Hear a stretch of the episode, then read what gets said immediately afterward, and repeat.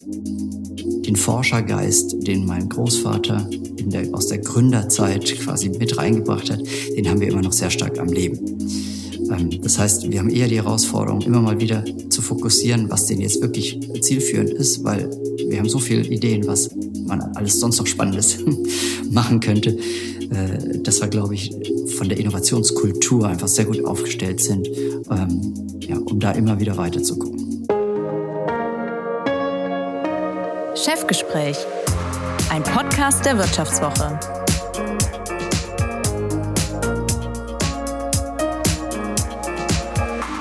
Heute habe ich nicht nur einen Gast im Chefgespräch, sondern gleich zwei. Sie sind Brüder und sie sind Kollegen. Gemeinsam führen sie das Familienunternehmen Sennheiser in der dritten Generation. Bei der Vereidigung von Joe Biden zum US-Präsidenten schmetterte Lady Gaga die Nationalhymne ins goldene Sennheiser Mikrofon MD 435.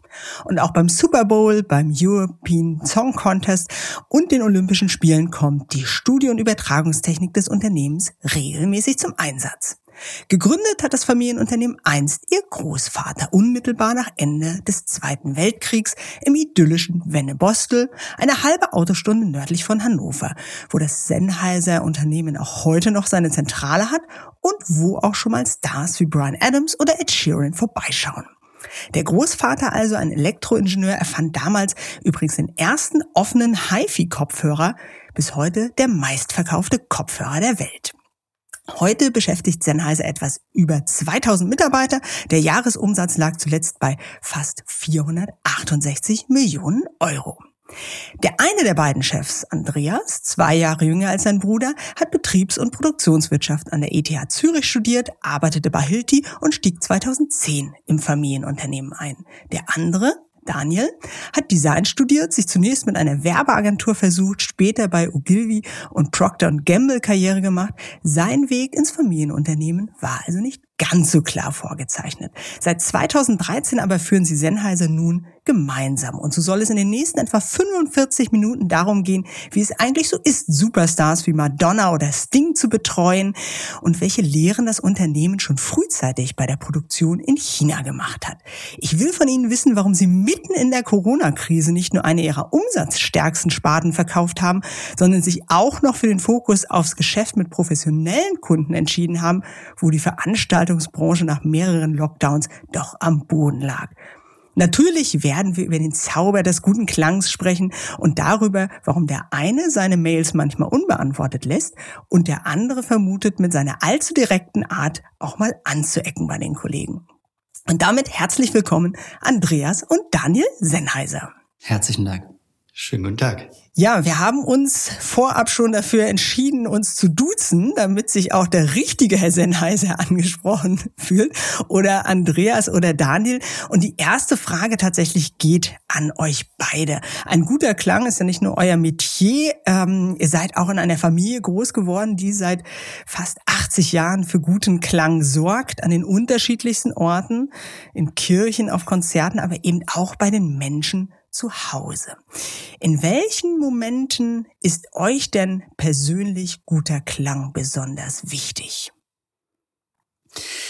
Ja, ich glaube, wenn man aufgewachsen ist, wie, wie wir, mit vielen guten Klängen, dann weiß man das in jedem Moment zu schätzen. Weil Klang ist ja kontextabhängig. In manchen Fällen kann, ist es die, ein, ein leises Geräusch, welches einfach, manchmal ist es auch nur ein, ein Rascheln von Wind in den Bäumen, welches sich unglaublich schön anhört. Und manchmal sind es laute Rock-Songs äh, von einem Konzert. Insofern, wir sind damit aufgewachsen, hellhörig zu sein. Insofern haben wir wahrscheinlich auch ein Gespür dafür entwickelt, wenn es nicht so gut klingt.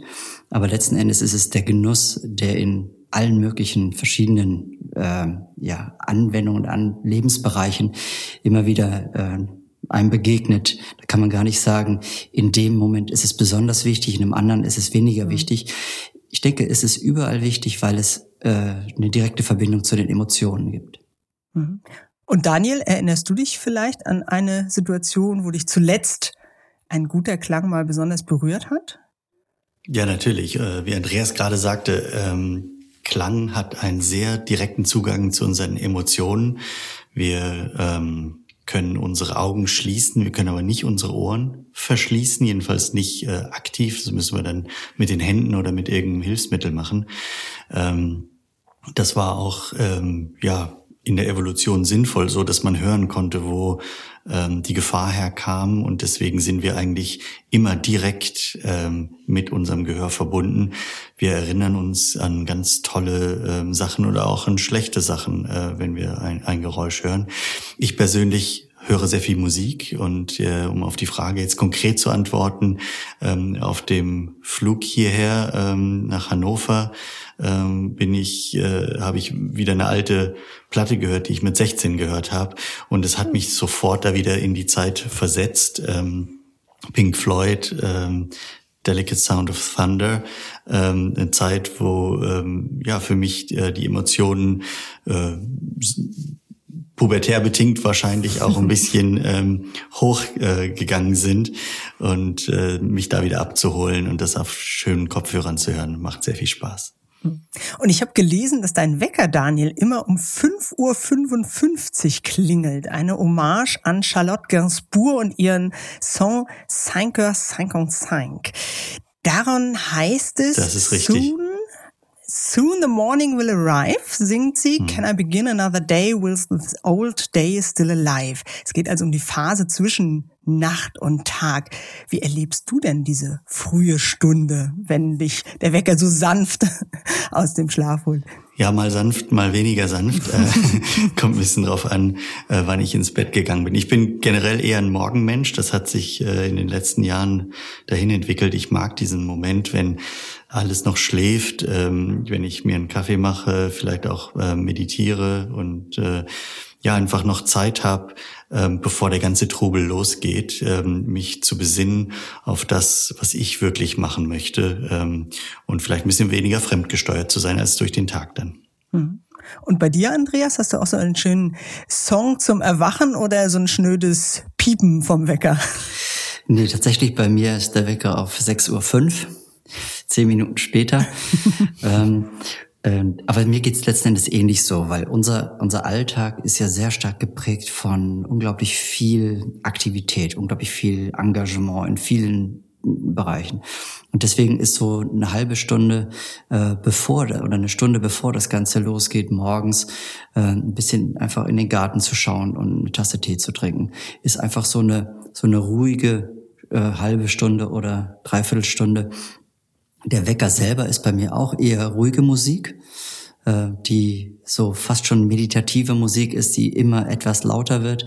Deswegen, wenn ich weiß, ich muss um vier Uhr morgens aufstehen, ähm, um einen Flieger zu kriegen, äh, dann habe ich aber auch eher den fieseren Wecker, der deutlich piept, ähm, weil ich die Sorge habe, nicht aufzuwachen. Ist noch nie passiert. Ich bin auch bisher immer bei der sanften Musik aufgewacht, aber mein Unterbewusstsein sagt mir dann, stell lieber einen fieseren Wecker. Also bei der Art in den Tag zu kommen, da ähnelt ihr euch, da merkt man eben doch, dass ihr Brüder seid. Aber ich meine, ich habe es auch angedeutet, dass euer Weg ins Familienunternehmen bei dir, Andreas, ein bisschen klarer vorgezeichnet war als bei dir, Daniel. Das Studium der Elektrotechnik, so möchte ich es jetzt mal sagen, ist ja doch ein bisschen näher an eurem Geschäft jetzt, an, an eurem Alltagsgeschäft als ein Designstudio. Wann war denn für euch klar, dass ihr Sennheiser tatsächlich in die dritte Generation führt? Ich denke, das ähm, war eben unterschiedlich klar. Bei Andreas war das schon sehr früh ähm, klar, weil er sich auch ähm, sehr ähm, umfassend und strategisch darauf vorbereitet hat. Er wollte das immer. Ähm, ich habe ein bisschen länger gebraucht, ähm, um den Ruf wirklich zu hören.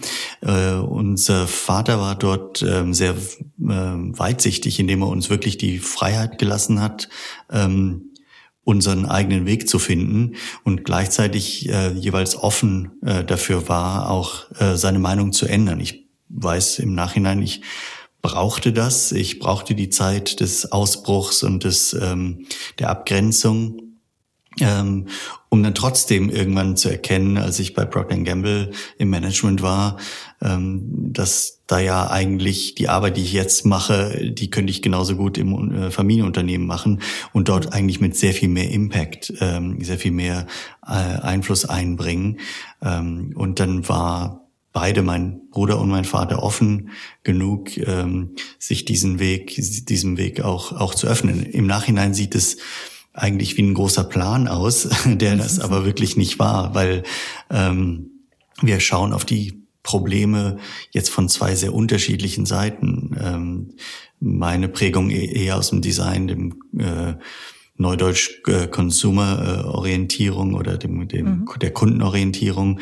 Ähm, Andreas aus der Technologieseite, aus der Produktionsseite und das ist sehr komplementär. Mhm. Andreas, du hast auch mal aus einem Interview gesagt, ähm, in Bezug auf eure ersten beruflichen Erfahrungen, die ihr eben anderswo gesammelt habt, wenn ihr es dort nicht geschafft hättet, Zitat, dann wäre es die dümmste Idee gewesen, ins eigene Unternehmen einzutreten. Zitat Ende. Es gehe darum, sein Ego abzustoßen. Ist das auch das, was du, Daniel, eben so ein bisschen im Hinterkopf hattest, als du sagtest, du musstest auch erstmal was anderes dir, dir anschauen? Oder warum war diese andere Welt für euch so wichtig? Nach einer kurzen Unterbrechung geht es gleich weiter. Bleiben Sie dran. Wie steht es um den Standort Deutschland? Wie entwickelt sich der Goldpreis? Wie führe ich in meinem Unternehmen KI ein? Ich bin Horst von Butler, Chefredakteur der Wirtschaftswoche und jeden Tag liefern wir Ihnen Analysen, Kommentare, Reportagen und Hintergründe, damit Sie fundierte Entscheidungen treffen können sei es für ihr Geld, ihre Immobilien, für ihre Karriere oder für das eigene Unternehmen. Wir begleiten sie beim nächsten Schritt und wir denken an den nächsten Schritt. Für unsere journalistische Arbeit wurden wir jetzt sogar mit dem European Publishing Award ausgezeichnet als Magazin des Jahres und das wollen wir mit Ihnen feiern. Auf vivo.de slash ausgezeichnet können Sie jetzt drei Monate lang die Vivo zum halben Preis lesen. Also da würde ich ja zuschlagen. Ich freue mich auf Sie. Also ich weiß, äh, es geht, natürlich geht es ähm, auch darum, das Ego abzustoßen. Äh, ein gewisses Ego braucht man als CEO und äh, Unternehmensführer ähm, schon, aber das darf einem natürlich nicht im Weg stehen. Ich glaube, es geht auch darum, ähm, sich selbst äh, kennenzulernen, die ich sage jetzt mal, gröbsten Fehler woanders zu machen, bevor man sie im äh, eigenen Unternehmen macht. Und vielleicht auch ein bisschen selber zu wissen, was man kann, was man nicht kann, wo Stärken, wo Schwächen sind. Ähm, und ähm, den auch den Respekt für den anderen zu, zu entwickeln, weil ich glaube, das ist ganz, ganz wichtig. Andreas und ich haben sehr viel Respekt für den Weg, die Kompetenz und äh, die Meinung des anderen. Ähm, und auf der Basis, glaube ich, äh, kann man dann gemeinsam auch so ein Unternehmen führen. Hm. Und wie war dann dieser Annäherungsprozess, dass ihr das wirklich gemeinsam führt? War das dann gleich so klar, als du gesagt hast, ähm, Daniel, das Familienunternehmen ist eben doch was für dich? Oder hattet ihr auch mal überlegt, dann in unterschiedliche Bereiche im Unternehmen ähm, zu führen? Wie, wie kann man sich so diesen Prozess vorstellen, dass ihr dann wirklich zu dem Schluss gekommen seid, okay, wir machen das gemeinsam an der Spitze? Ich glaube, es sind ähm, zwei unterschiedliche Aspekte. Das eine ist erstmal der menschliche Aspekt des Zusammenarbeitens irgendwann perspektivisch mit dem Bruder in der Firma. Und da waren wir relativ schnell ähm, auch der Meinung, dass wir das gut können miteinander. Äh, wir haben äh, als Kinder und Jugendliche und dann im Studium unterschiedliche Phasen, wo wir uns sehr, sehr nah waren und dann auch mal wieder äh, ein bisschen aus den Augen verloren haben. Und letzten Endes haben wir aber gemerkt, dass bei allen auch den unterschiedlichen Wegen wir doch ein sehr ähm, gleichtickendes Wertegerüst haben. Und äh, ob es jetzt Umgang mit Menschen ist oder ob es jetzt einfach, äh, ja, wie wir grundsätzlich ticken, ist da, da hat schon irgendwie eine, ist eine große Gemeinsamkeit.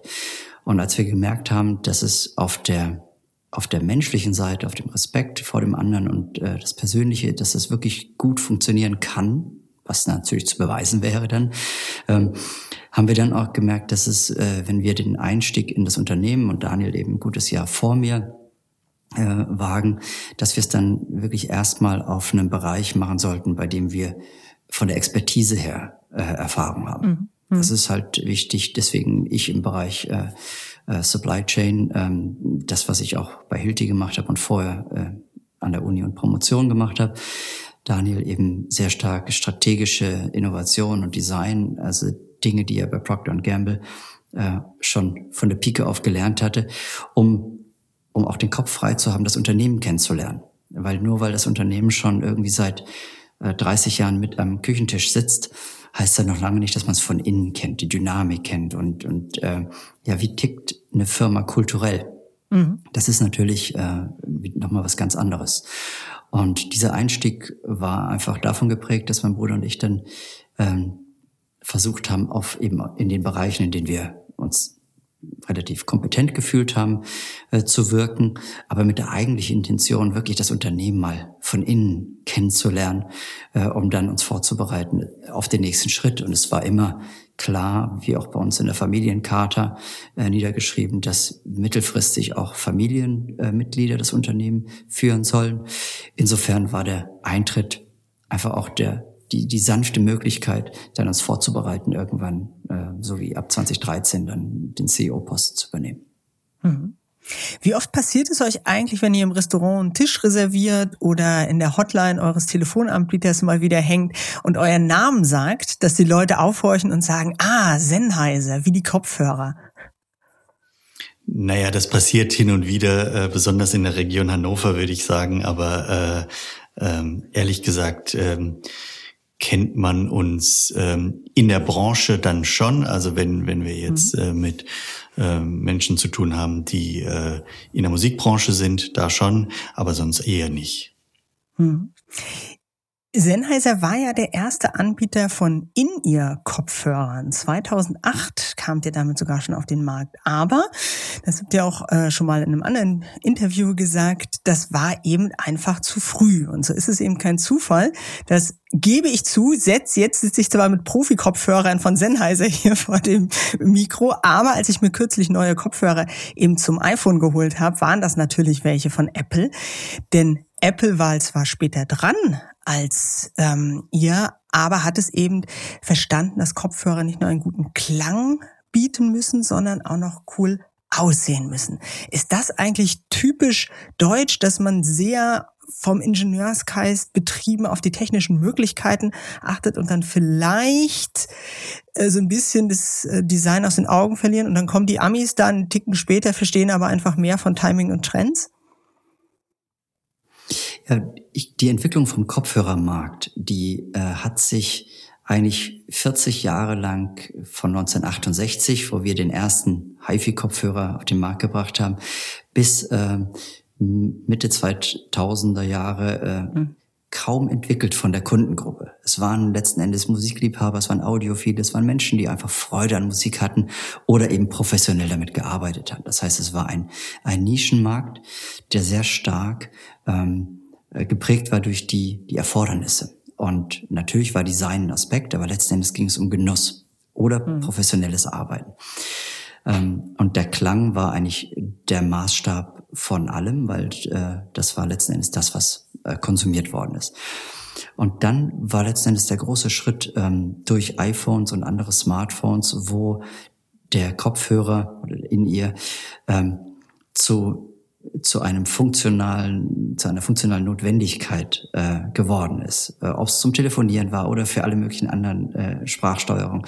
Das heißt, letzten Endes ist aus einem Nischenmarkt für eine ganz bestimmte Anwendung ist ein ein durch auch andere Trends, Technologietrends, aber eben auch Modetrends und, und andere Anwendungstrends getriebener Markt geworden. Und in den, in diesem Markt ähm, ist äh, klar, dass wir mit unserer, mit unserer Nischenstrategie erstmal lernen mussten, was bedeutet es auch in einem von, von Trends getriebenen Markt erfolgreich zu sein. Mhm. Ich glaube, wir haben diese Brücke gut geschafft ähm, und uns sind da uns dabei selber treu geblieben. Wenn man unsere heutigen äh, True Wireless Kopfhörer oder jetzt die von Sonova, die ja das Geschäft übernommen hat, anschaut, dann glaube ich, äh, können wir in Design, Funktionalität und ähnlichem wirklich durchaus mit allen mithalten. Es ist aber eine Transition gewesen für unser Unternehmen, ähm, anders als für andere Unternehmen, die komplett neu dort eingestiegen sind. Mhm. Und apropos Timing, ich habe gelesen, dass Sennheiser auch den Anrufbeantworter erfunden hat, aber den Markt leider verkannt hat. Stimmt das? Ja, also das Patent wurde äh, tatsächlich hier bei uns im äh, Labor geschrieben, äh, wurde dann an Telefunken verkauft für, ich weiß nicht mehr genau, es waren äh, irgendwie ein paar hundert Mark damals, äh, weil tatsächlich die Anwendung ähm, äh, ja nicht gesehen wurde, dass, dass das wirklich so eine große Anwendung sein würde. Ähm, aber ja, so kann ja nicht äh, aus allen Ideen äh, einen, einen großen Welterfolg machen. Ich glaube, das ist genau unsere Stärke. Wir haben wahnsinnig viele Ideen, wir haben wahnsinnig viel Innovation, die wir in unsere Produkte reinbringen. Ähm, und deswegen konzentrieren wir uns jetzt ja auch auf den professionellen Markt, wo gerade Technologie, Ideen, Innovation eine viel größere Rolle spielen als in dem Massenmarkt, ähm, wo äh, wir in den letzten Jahren Mühe hatten, ähm, das Potenzial zu heben, was durchaus da ist. Hm. Ehe wir darauf noch ein bisschen en Detail sprechen werden, vielleicht eine Frage nochmal, wie sorgt man denn als Chef dafür, dass ein Team tatsächlich innovativ bleibt?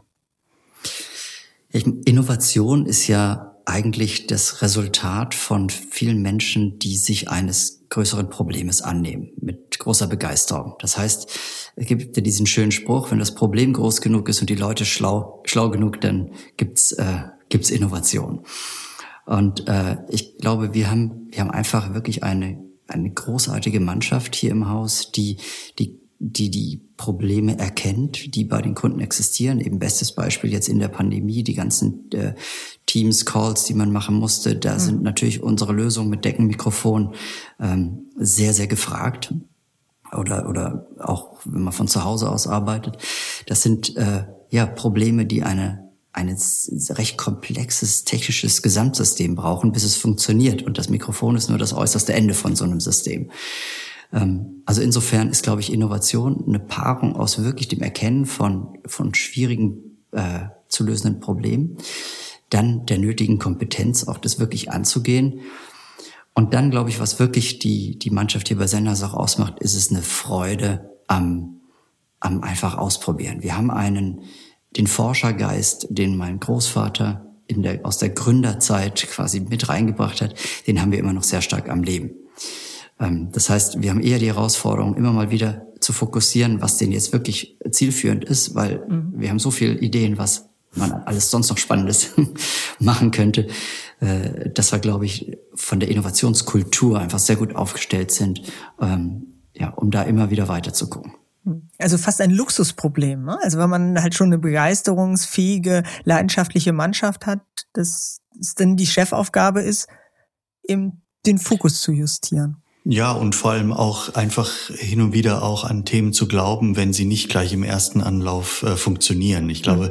da haben wir sehr viel ähm, äh, Beispiele dafür, dass wir zum Beispiel das erste voll digitale, unkomprimierte ähm, äh, Drahtlossystem der Welt entwickelt haben, ähm, was zehn Jahre lang in der Entwicklung war. Es war ein unglaublich langfristiges Projekt und da gab es auch manche Engpässe, wo man nochmal umkehren musste und nochmal einen neuen Ansatz bringen musste. Und wir glauben, haben aber daran geglaubt.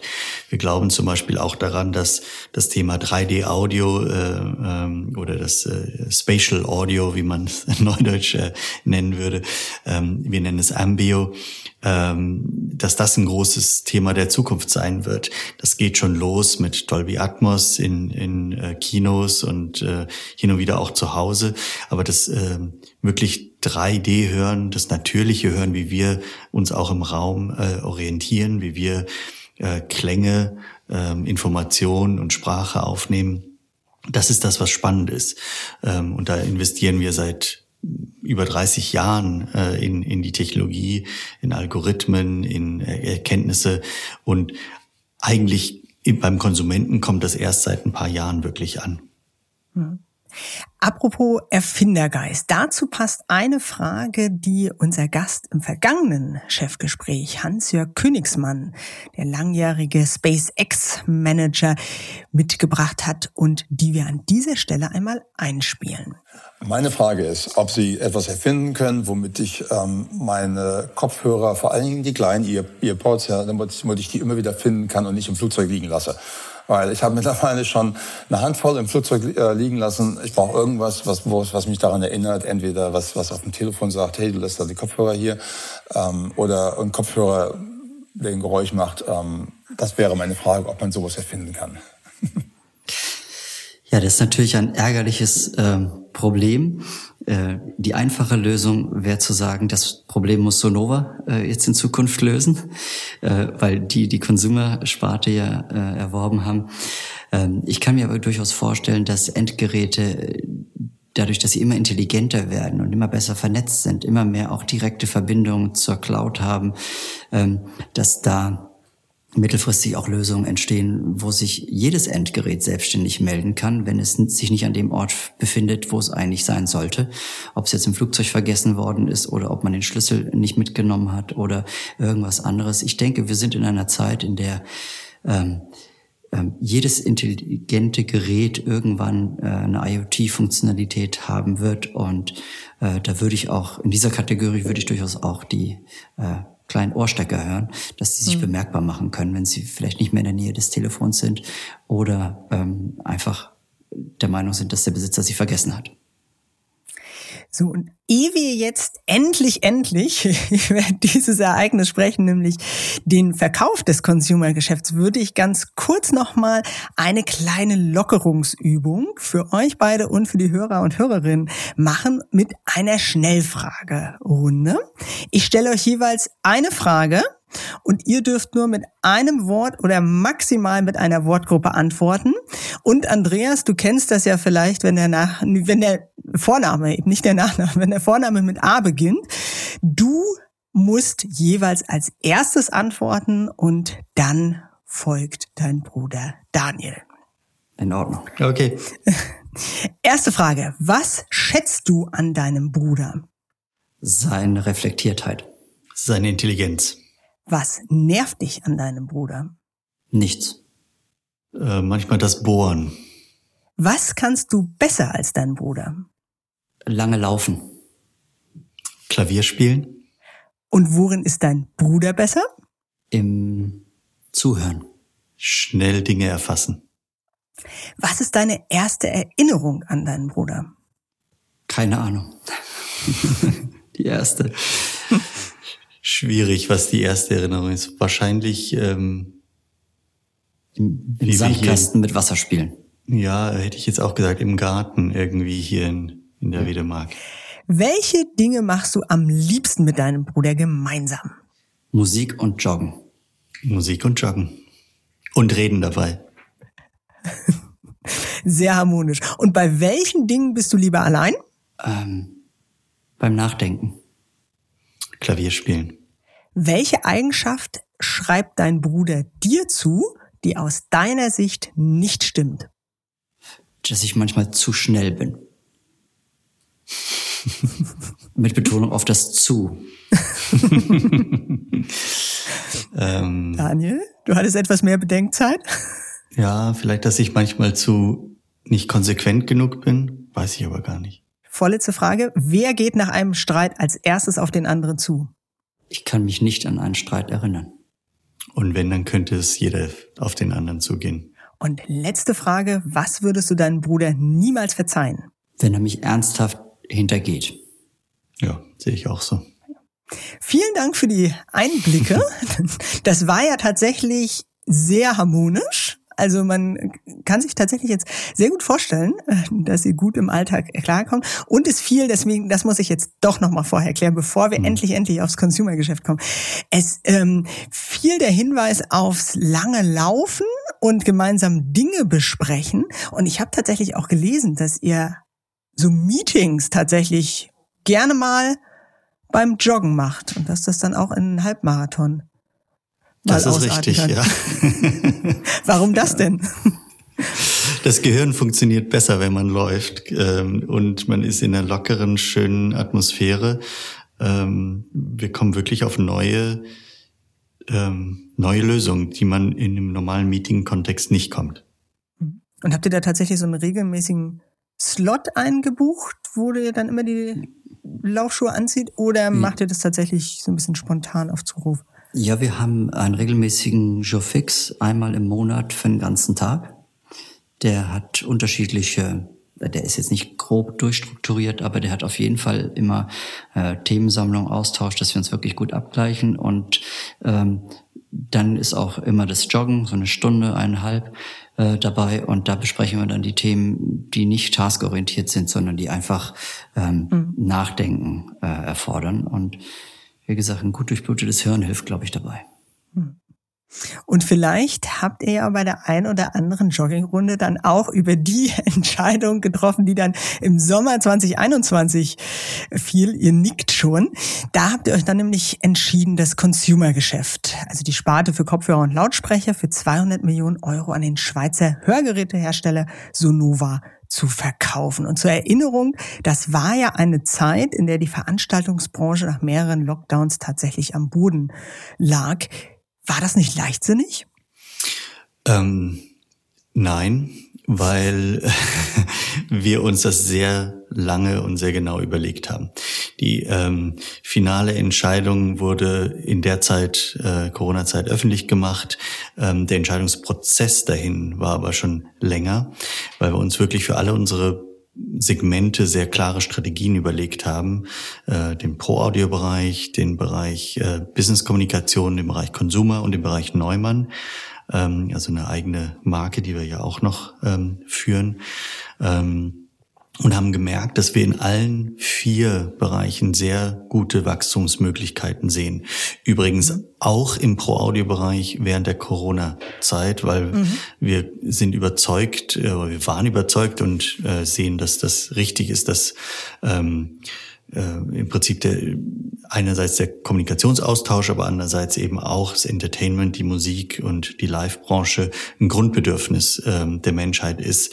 Also schon in, in der Höhle saß man äh, um ein Feuer und hat irgendwie auf Dinge gehauen, damit es einen Rhythmus gibt. Ne? Das ist, äh, das ist so, so alt, das ist ein menschliches Grundbedürfnis. Ähm, gleichzeitig haben wir aber auch erkannt, dass ähm, das Konsumergeschäft ähm, eine andere Struktur braucht oder einen anderen Besitzer. Wir haben uns ganz klar, und da hilft es vielleicht auch noch mal einmal, seine eigenen Fähigkeiten und Kompetenzen zu reflektieren und den Erfolg zu sehen. Und da haben wir gemerkt, dass das Konsumergeschäft wahrscheinlich in anderen Händen besser zum Erfolg kommen wird. Und dann haben wir halt uns einem sehr strukturierten öffentlichen Prozess ähm, unterworfen, um das äh, dafür den bestmöglichen Käufer zu finden. Und mit Sonova haben wir den bestmöglichen Käufer gefunden. Hm. Das war ja das Konsumergeschäft jetzt lange Zeit auch eine der größten äh, Sparten. Wie emotional habt ihr diese Trennungsphase wahrgenommen und wie emotional wurde sie vielleicht auch in der Belegschaft wahrgenommen? Ja, das ist, äh, wie Daniel schon sagt, das ist so ein, ein Prozess. Ähm, natürlich am Anfang von so einem Prozess ähm, traut man sich gar nicht, diesen Gedanken wirklich mal zu formulieren, weil die Vorstellung ist, Mensch, 50 Jahre lang äh, mhm. haben wir dieses Geschäft betrieben und auch über Jahrzehnte dominiert. Ähm, was würde das bedeuten, auch emotional das loszulassen aus unserer Hand? Ähm, und dann, je mehr Wissen wir dann da auch gesammelt haben über diesen äh, strategischen Prozess, wie können wir es auch wirklich, gibt es eine Möglichkeit, das in richtig gute Hände zu geben, dass für den Endkunden die Sennheiser Produkte in, und die Qualität äh, gleich bleiben, dass wir äh, und mit, mit jeder mit jeder Frage, die dort war, die positiv beantwortet werden konnte, ist dann das Gefühl auch immer positiver geworden. Und irgendwann war es richtig, mal richtig freudvoll, dass wir gesagt haben, hey, wir haben, wir haben eine Lösung für das Konsumergeschäft, unter denen sie noch viel besser als äh, heute äh, funktionieren können. Insofern ist es einfach ein Prozess, der natürlich am Anfang mit erstmal so einem kleinen Schreckmoment einhergeht, wenn man was denkt, was fast undenkbar mhm. ist, äh, und sich dann entwickelt in einfach äh, die pure Begeisterung für äh, den richtigen Weg. Äh, und ähnlich muss man sagen, ist es auch mit den Mitarbeitern gewesen. Es gibt diese Change Curve, wo am Anfang erstmal nur die, die pure Information ist, das Konsumergeschäft wird verkauft. Und das ist eine Aussage, die für viele auch einfach im ersten Moment undenkbar erschien. Mhm. Ähm, über einen äh, relativ kurzen Prozess aber, ähm, zum Teil nur ein, zwei Tage, haben immer mehr Leute ähm, verstanden, wo die Logik dahinter ist und dass das eigentlich für alle Beteiligten am Ende des Tages gut ist. Für den Endkunden, für die Mitarbeiter, für, den, für die Produkte, für die Marke. Und wenn man an, an allen Punkten einen Haken machen kann und sagen, Mensch, das ist ein, ein Gewinn, ähm, dann, äh, ja, dann ist auch das Gefühl entsprechend äh, positiv. Das ist, ähm, also insofern äh, durchläuft man da viele, viele äh, äh auch Wechselbäder manchmal äh, mhm. der Gefühle. Das Entscheidende ist, dass man hinten raus überzeugt ist, dass es alles richtig ist und sich das auch so darstellt. Mhm. Vielleicht auch im Zusammenhang mit dem Consumer-Geschäft würde ich ganz gerne noch mal einen Sprung zurück machen und zwar in zu den Anfang der 90er Jahre. Ähm, da habt ihr ja tatsächlich versucht oder genauer gesagt das Unternehmen damals unter der Führung eures Vaters Teile der Produktion von Funkmikrofonen nach Shanghai zu verlagern. Es gab, kam dann zu Qualitätsmängeln, es gab Schäden beim Transport, es gab illegale Nachbauten und Sennheiser hat dann die Produktion auch recht bald wieder zurück nach Deutschland geholt. Wenn ihr das mal so reflektiert, was habt ihr damals davon mitbekommen? Ähm, wie stark hat ähm, euer Vater das auch mit euch diskutiert? Und seid ihr jetzt manchmal froh, dass ihr eben diese Erfahrung schon hinter euch habt? Oder gab es mal so Momente, mhm. wo ihr das eben bei den Wettbewerbern beobachtet habt? Ich glaube, das ist eine große Stärke von uns, ähm, dass wir ähm, immer sehr klar auch schauen, was können wir gut, wodurch können wir uns differenzieren ähm, und wo können wir optimieren. Und unser Vater war natürlich damals, äh, das war ja der große Trend, äh, Produktion wird nach. Asien ausgelagert und ähm, Produktion in, in Deutschland wurde immer teurer, die Rahmenbedingungen wurden immer schwieriger. Er hat dann relativ schnell gemerkt, ups, das ähm, ist nicht so, wie ich mir das vorgestellt habe und hatte den Mut, dann sich auch gegen ähm, die vorherrschende Meinung zu stellen. Ähm, und ich glaube, ähnlich haben an meinem Bruder und äh, ich das vor fünf Jahren, sechs Jahren gemacht, als wir gesagt haben, wir bauen ganz klar eine Produktion in Rumänien auf. Mhm. Ähm, ja, vor zehn Jahren sogar eher, ähm, wo wir gesagt haben, wir wollen wieder in unsere Kernkompetenz Produktion ähm, investieren, um die Komponenten, die wirklich ähm, den Kundennutzen differenziert äh, darstellen, selber herzustellen, in eigener Hand zu haben. Ähm, Heute wird viel über solche, genau solche äh, Themen diskutiert. Äh, andere Branchen äh, müssen das auch machen. Wir haben da, glaube ich, schon sehr ähm, früh die richtigen Weichenstellungen gestellt. Und die Erfahrung, die unser Vater dort gemacht hat, ähm, die wir jetzt nochmal gemacht haben, zeigt uns, dass wir an dem Punkt vielleicht ein bisschen gegen den Strom geschwommen sind, ähm, aber genau die richtigen Entscheidungen getroffen haben. Hm. Wie viele deutsche Unternehmen exportiert Sennheiser ja auch? Ähm, ich glaube, mehr als drei Viertel eures Umsatzes oder irgendwie sowas. Ähm, mhm. Mehr als 80 Prozent sogar. Mehr ja. als 80 Prozent mhm. sogar. Mhm. Macht ihr im Ausland und gerade nochmal mit Blick auf China, mit Blick auf die geopolitischen Spannungen insgesamt. Bereitet ihr euch auch darauf vor, dass der Konflikt um Taiwan eskalieren könnte und der Westen ähm, eventuell auch Sanktionen gegenüber China verhängt? Also der Musikmarkt ist ja ein, absolut globaler Markt, sowohl als Absatzmarkt als auch in Teilen als ein ähm, Beschaffungsmarkt. Und äh, wir können ähm, wir versuchen uns, so wie Daniel gesagt hat, an den Kernkomponenten so weit autonom zu machen, dass wir so viel wie irgendwie möglich auch wirklich in eigener Hand haben. Das hat mhm. uns auch durch die Pandemie getragen, wo wir entgegen allem, was äh, man so erlebt hat an Produktverfügbarkeit, eigentlich fast immer liefern konnten. Es gab äh, mhm. äh, von uns eigentlich nie wirklich nennenswerte Ausfälle. Etwas Knappheit, aber keine Ausfälle. Ähm, und das kommt uns zugute, dass wir da ein bisschen konservativer sind und sagen, wir möchten lieber etwas mehr unter unserer eigenen Kontrolle haben. Das hört natürlich dort auf, wo man auf äh, Halbleiter äh, geht, aber auch an mhm. der Stelle schauen wir uns schon schon seit Jahr und Tag unsere Partner sehr gut an. Also wir haben sehr strategische Partnerschaften mit den großen Herstellern dieser Welt, äh, AMD, Texas Instruments und wie, ähm, Analog Devices, wie sie alle heißen. Und ähm, mit denen gemeinsam kann man sehr gut diskutieren, wie Szenarien denn ausgehen würden, wenn, weil keiner weiß, wie sich was entwickelt. Mhm. Und ähm, am Ende ist für uns entscheidend, dass wir eine ganz enge strategische Partnerschaft zu den äh, Lieferanten haben, die, die kritisch sind äh, für unsere Komponenten. Und auf der Halbleiterseite, glaube ich, sind wir relativ gut aufgestellt, uns für verschiedene zukünftige Optionen, ähm, ja, einen sicheren Supply zu haben. Hm. Halbleiter sind das eine, äh, was in der Übertragungstechnik steckt. Seltene Erden sind das andere. Auch das kommt ja vor allem äh, dieser Rohstoff aus China. Wie hoch schätzt ihr da die Abhängigkeit von den dortigen Lieferanten ein? Na, man kann nicht sagen, dass es, dass wir jeweils äh, jemals eine äh, absolute Unabhängigkeit erreichen werden. Es geht da mehr darum zu schauen, wo gibt es äh, alternative Sourcing-Strategien, wo kann man ähm, gewisse Dinge auch sonst noch herbekommen. Ähm, hier insbesondere auch das Thema äh, zirkuläre Kreisläufe, äh, Recycling, äh, dass man sich solche Themen anschaut. Da mhm. sind wir ähm, mit äh, einigen spannenden Projekten ganz vorne mit dabei. Mhm. Und würdet ihr euch gerade bei Kreislaufwirtschaft ähm, vielleicht auch noch mal ein bisschen mehr Unterstützung von der Politik wünschen, weil man hört das immer irgendwie so, dass die Unternehmer das selber skizzieren als eine Option, eben die Rohstoffe da wieder rauszuhauen und dann klagen sie aber auch eben, dass es die ganze Infrastruktur gar nicht so richtig dafür gibt, dass eben die Altgeräte nicht vernünftig gesammelt werden, ähm, es eben gar nicht diese Aufbereitung so strukturell gibt.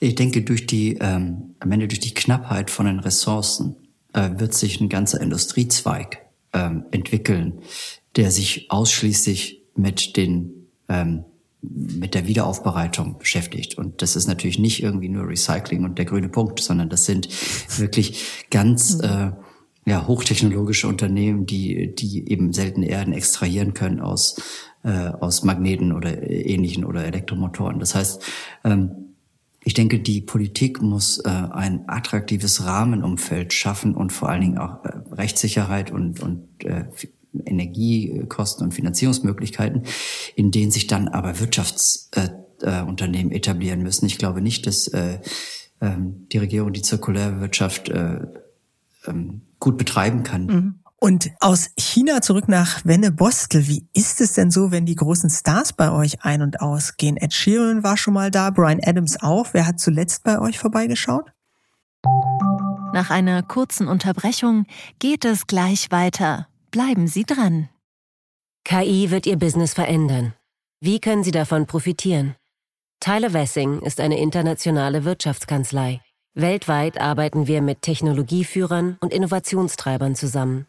Wir beraten Sie bei Fragen zu strategischen Akquisitionen oder der Entwicklung konkreter Anwendungsszenarien, genauso wie zum Schutz des geistigen Eigentums oder zum KI-Recht. Investieren Sie in KI. Entwickeln Sie sich weiter mit KI. Mit uns. Wir wissen wie. Tyler Wessing. Also so ganz genau muss ich sagen, kann ich das äh, gar nicht sagen. Ich kann mich gut erinnern, dass ich mit Brian hier in der Fertigung war. Das war allerdings an einem Sonntag äh, vor seinem Konzert ähm, und äh, habe dann für die Mitarbeiter Fotos gemacht von dem, wo er an der Linie sitzt, von wo die Neumann-Mikrofone gebaut werden, mit denen er dann am Abend singen. Ähm, und äh, den Stuhl, auf dem Brian saß, der ist dann am nächsten Tag äh, heilig gesprochen worden und auf den durfte sich dann auch niemand mehr draufsetzen. Also das ist schon, ein, ein, glaube ich, ganz, ganz wichtige Dinge auch für unsere Mitarbeiter, dass sie wissen, für wen sie etwas tun. Das ist ja natürlich eine ganz äh, große, große Verbindung, die da äh, generiert wird, wenn das Mikrofon, was vielleicht heute noch produziert worden ist, am nächsten Tag oder in der nächsten Woche mhm. äh, in den Händen von Rihanna, Madonna oder Adele ist und auf der Bühne genutzt wird. Ich glaube, da, da entsteht ganz, ganz viel Leidenschaft für das, was sie, was die Mitarbeiter tun, weil sie halt wissen, für wen sie es tun. Mhm. Und wer stellt die anspruchsvollsten Sonderwünsche? Ähm, die ich kann mich an zwei Dinge erinnern, die nicht ganz einfach waren. Äh, das eine war für Beyoncé, die wollte ein äh, Mikrofon, welches ein Plexiglasgehäuse hat und von innen blau rausleuchtet, damit es so zwischen ihren Fingern rausleuchtet. Das war nicht ganz einfach, das äh, herzustellen. Und wir haben über viele Jahre für Céline Dion ähm, immer eine eigene Variante gebaut, die ganz speziell auf ihre Stimme abgestimmt war. Das war auch nicht immer ganz einfach, aber ähm, für solche Leute machen wir natürlich gerne auch mal äh, die extra Schicht. Und beide Probleme habt ihr gelöst? Ja. Ich habe auch gehört, dass Pink eure Techniker ziemlich gefordert hat, weil sie so Saltos schlagen wollte mit Knopf im Mikro und Salto, Salto natürlich nicht Mikro in der Hand. Das muss auch ziemlich anstrengend gewesen sein. Genau, aber das sind ja die spannenden äh, Projekte, wo unsere ähm, Ingenieure zur Höchstleistung auflaufen. Ähm, äh, dort war besonders äh, die Herausforderung, dass sie ähm, einerseits äh, natürlich komplett drahtlos äh, sein musste. Sie brauchte ein In-Ear, um sich selber zu hören, die Musik zu hören. Sie brauchte ein Mikrofon, ähm, was quasi aus äh, mit mit dem in ihr verbunden war und sie und trotzdem fest am, am Kopf saß. Und das Ganze musste relativ Feedback äh, geschützt sein, weil sie ja vor der PA, also vor den Lautsprechern über dem Publikum war. Ähm, und wir durften ähm, halt keine Einstrahlung von den Lautsprechern in das Mikrofon haben. Oder das, die Einstrahlung war da, aber die, es musste sehr resistent gegen das sein. Also technisch eine, eine absolute Herausforderung wo die meisten Toningenieure gesagt hätten, ja, das kann nicht gehen und wir haben trotzdem eine Lösung dafür gefunden. Am Ende sogar ein neues Produkt, ähm, also Derivat davon ist tatsächlich sogar ein neues Produkt geworden. Also es treibt dann auch die Innovation. Ah, okay, Pink also als äh, ja nicht äh, Chefentwicklerin, aber hm. als Muse offenbar. Genau, genau. Sehr schön. Ähm, und wir kommen so langsam auf die Schlusskurve.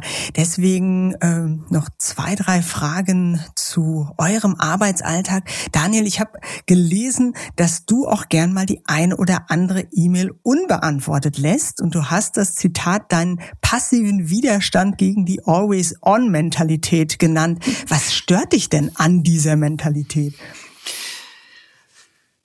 Ich glaube, um auf gute Ergebnisse zu kommen, braucht man Zeit nachzudenken. Ähm, ich glaube, dass es nicht nur darum geht, immer zu reagieren, sondern ähm, eben auch äh, eine Entscheidung zu treffen, wann ich agieren möchte. Deswegen habe ich auch gerade bei Social Media oder sowas alle Notifications abgeschaltet. Ähm, und das ist meine Art, mit der Reizüberflutung umzugehen. Ich glaube, ähm, äh, dass da jeder seinen eigenen Weg finden muss. Ich möchte keine anderen Leute dazu äh, belehren, aber die Freiheit, ähm, hin und wieder auch mal nicht das Telefon abzunehmen oder jede E-Mail mhm. äh, zu beantworten, nehme ich mir. Mhm. Und hast du auch mal gemerkt, dass der ein oder andere Kollege oder ein Geschäftspartner sehr pikiert war? Weil du nicht geantwortet hast? Naja, das ist erstaunlich, ähm, äh, wie wenig äh, sich die Leute tatsächlich dann beschweren. Also äh, und man überschätzt wahrscheinlich seine eigene Wichtigkeit, äh, wenn man angesprochen wird. Ähm, manchmal. Natürlich habe ich äh, äh, einen sehr tollen Filter. Ich habe eine hervorragende Assistentin, die mich dran erinnert, das ist jetzt wirklich wichtig. Ich glaube, das ist ein Luxus, äh, den, ähm, den ich an dem Punkt auch habe. Ähm, bisher bin ich damit ganz gut gefahren. Und Andreas, du hast mal verraten, dass du ab und an mit deiner allzu direkten Art aneckst. Wann haben sich denn die Kollegen oder Kolleginnen da das letzte Mal beschwert? Oder wann hast du vielleicht auch gemerkt, ups, hätte ich vielleicht zwei, drei Sätze mehr machen sollen? Ja, ne, das hängt ein bisschen mit dem, was ich gesagt habe, dass ich äh, manchmal sehr schnell bin äh, und eben auch manchmal zu schnell. Äh, da ist manchmal, komme ich einfach in Situationen, in dem der der, Lösungsgedanke bei mir so schnell da ist, bevor ich wirklich alles, ähm, alles durchdacht habe, ja, was könnten das jetzt äh, bedeuten für alle Beteiligten. Und wenn ich das dann äh, mal eben einfach so von mir gebe, dann kann das sehr direkt wirken und äh, oder ist dann wahrscheinlich auch sehr direkt. Und ich glaube, das Feedback, dass das nicht immer ähm, in jeder Situation angebracht ist, habe ich schon bekommen. Ich arbeite daran und manchmal funktioniert es auch, manchmal funktioniert es auch nicht.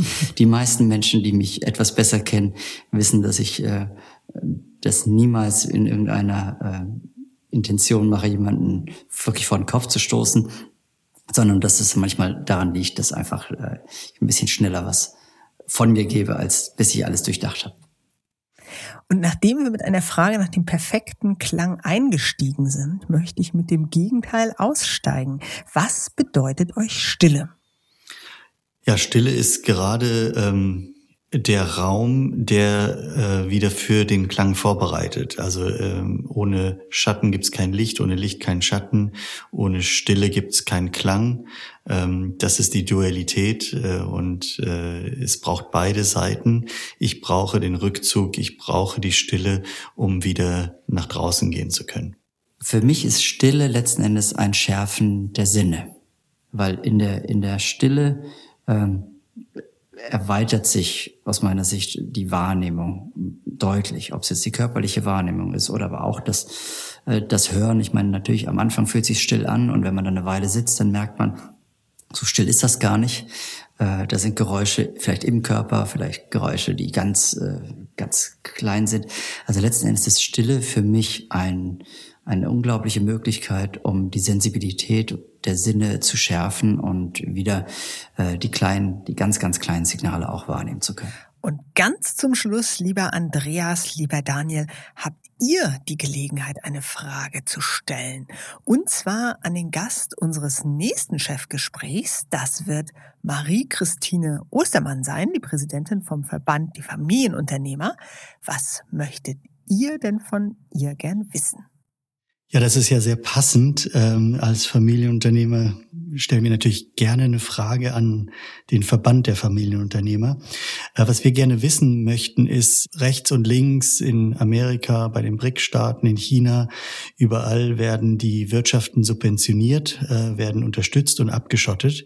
Kann der Verband der Familienunternehmer fordern von der Politik, dass die Familienunternehmen in Europa, der Mittelstand in Europa speziell, ähm, in diesem schärferen Wettbewerb auch äh, gefördert und äh, ja unterstützt werden kann, damit wir in diesem ungleichen Wettbewerb wieder gleichere Karten haben. Danke für die Frage. Die wird mein Kollege Horst von Butler auf alle Fälle mitnehmen ins nächste Chefgespräch. Ich bedanke mich auch ganz, ganz herzlich für all die spannenden Antworten. Herzlichen Dank.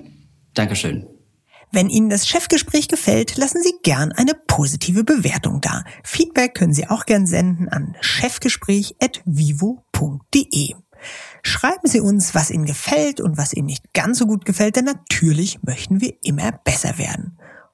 Und wenn Sie sich mal einen Gast im Chefgespräch wünschen, lassen Sie uns auch das gerne wissen per E-Mail an chefgespräch.vivo.de und schauen Sie in die Show Notes. Für treue Hörer und Hörerinnen des Podcasts haben wir ein paar Angebote, damit Sie die Vivo digital wie auch gedruckt etwas günstiger lesen können.